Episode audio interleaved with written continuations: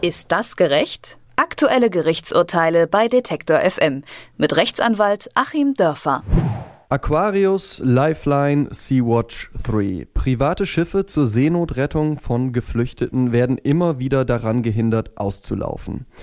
Im Konflikt um die Seenotrettung steht aktuell die Diciotti im Mittelpunkt. Ein Schiff der italienischen Küstenwache mit 177 Geflüchteten an Bord. Die Diciotti musste mehrere Tage auf See verweilen, bevor sie gestern in Sizilien endlich anlegen konnte. Zuvor hatte der italienische Innenminister Matteo Salvini angekündigt, das Schiff mitsamt der Geretteten zurück nach Libyen zu schicken. Auch jetzt dürfen die Menschen noch nicht von Bord der Diciotti gehen. Erst wenn sich andere EU-Staaten bereit erklären, die Geflüchteten aufzunehmen, dürfen sie das Schiff endlich verlassen.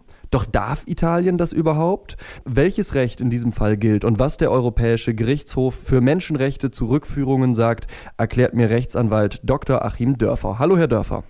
Guten Tag nach Leipzig. Die Menschen auf der Diciotti, die harren seit mittlerweile fünf Tagen auf dem Schiff aus. Das Schiff war im Rahmen einer EU-Frontex-Mission unterwegs, gehört aber zur italienischen Küstenwache. Ist also ein italienisches staatliches Schiff. Darf Italien überhaupt die Aufnahme verweigern? Nein, das darf Italien natürlich nicht.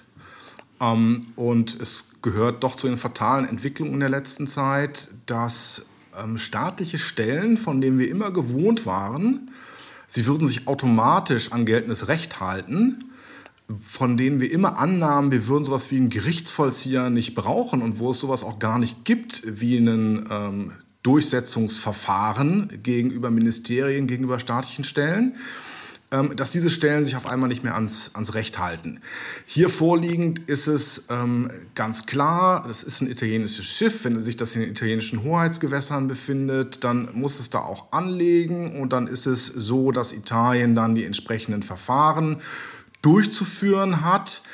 Das ist also einmal inhaltlich über die diversen menschenrechtlichen Quellen, sei es die Allgemeine Menschenrechtserklärung, die Europäische Menschenrechtskonvention oder natürlich die Gewährleistung der italienischen Verfassung, also einmal inhaltlich darüber abgesichert und ist vom Verfahren durch die ähm, entsprechenden europäischen Verträge oder eben Verordnungen sogar das heißt, man hat Dinge auch zu verbindlichem Recht gemacht im Dublin-III-Verfahren, die vorher nur Vereinbarungen zwischen Staaten waren.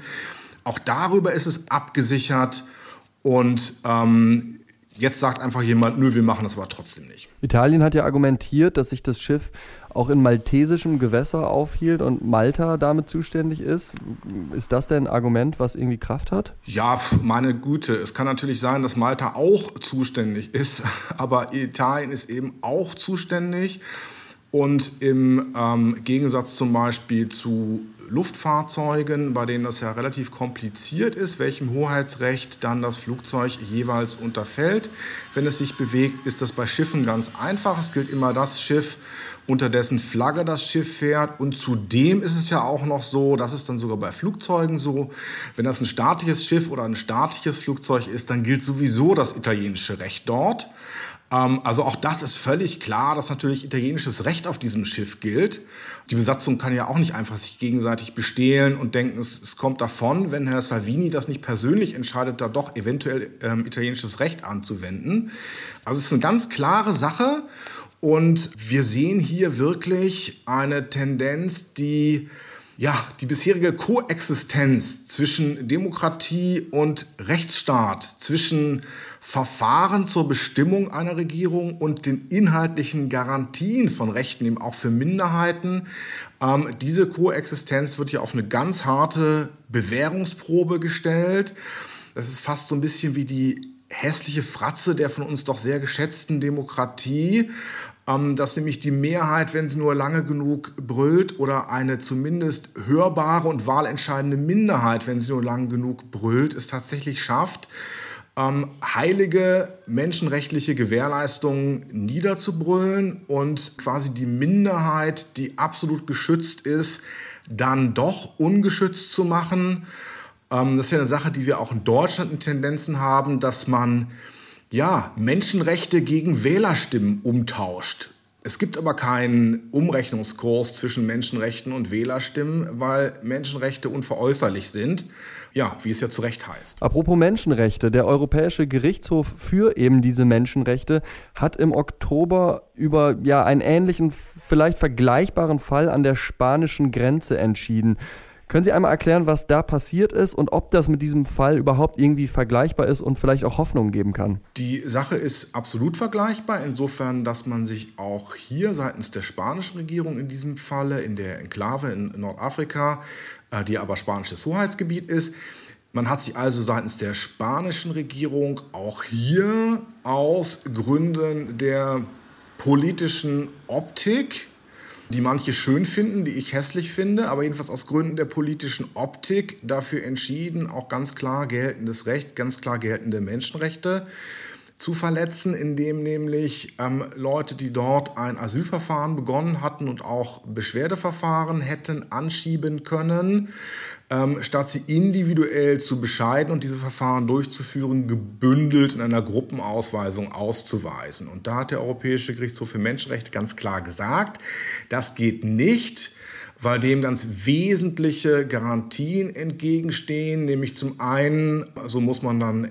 erstmal unterfütternd ergänzen, überhaupt das Recht auf ein Verfahren und zum anderen natürlich das Recht auch auf eine individuelle Beschwerde und überhaupt auf eine individuelle Abhandlung eines jeden Rechtsfalles. Ähm, das ist ja etwas, was wir alle ja auch ganz selbstverständlich in, in Anspruch nehmen. Ja, wir wären ja auch nicht damit zufrieden, wenn wir zu Gericht gehen, dass es dann heißt, nee, wir machen hier mal für die nächsten 24 Kündigungsschutzfälle eine einheitliche Entscheidung.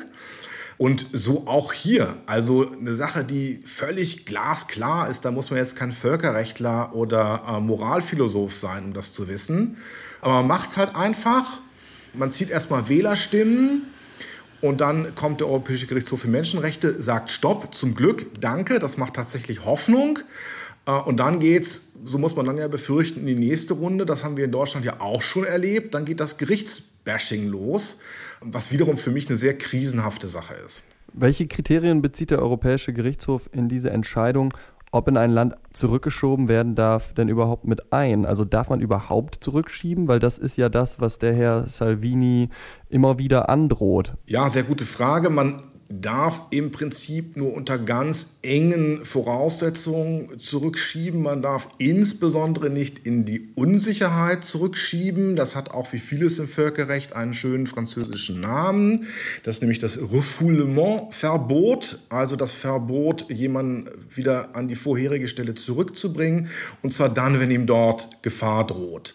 Sobald also jemand, der Asyl sucht, den Hoheitsraum eines äh, EU-Staates betritt, muss nach dem äh, Dublin-Abkommen dann sein Verfahren dort individuell beginnen und er kann eben nicht in ein unsicheres Land zurückgeschoben werden.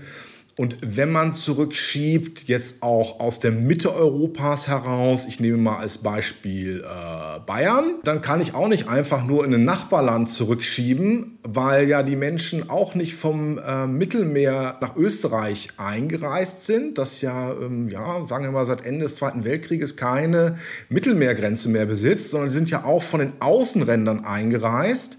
Das heißt, auch dort müsste dann zurückgeschoben werden nach Italien oder nach Griechenland. Und ähm, das ist die traurige Ironie an der Sache, dass sich jetzt hier im Moment gerade die europäischen Populisten gegenseitig Schachmatt setzen. Und wenn Salvini jetzt versucht, dem dadurch auszugehen, äh, auszuweichen, dass er in unsichere Länder zurückschiebt, wird auch dort das Menschenrecht ihm einen Riegel davor schieben. Wird denn Italien jetzt oder Salvini vor dem Europäischen Gerichtshof für Menschenrechte sich verantworten müssen? Und wenn nein, wer ist die Instanz, die dafür sorgen kann, dass da eine Anklage rechtsstaatlich vollzogen wird? Ja, es gibt dann eben so objektive Verfahren, in denen äh, Staaten zur Verantwortung gezogen werden. Das wird hier ganz sicher passieren. Ähm, zum Glück gibt es ja noch eine funktionierende Zivilgesellschaft in Italien und auch sehr vielen engagierten Menschenrechtlern, Anwälten und so weiter. Ohne Engagement geht es halt leider nicht. Über die Drohung des italienischen Innenministers Salvini, Geflüchtete zurück nach Libyen abzuschieben und über mögliche rechtliche Folgen von dieser Aktion habe ich mit Rechtsanwalt Dr. Achim Dörfer gesprochen. Er bespricht mit uns jede Woche aktuelle Urteile und Rechtsfragen. Vielen Dank, Herr Dörfer. Ist das gerecht? Aktuelle Gerichtsurteile bei Detektor FM mit Rechtsanwalt Achim Dörfer.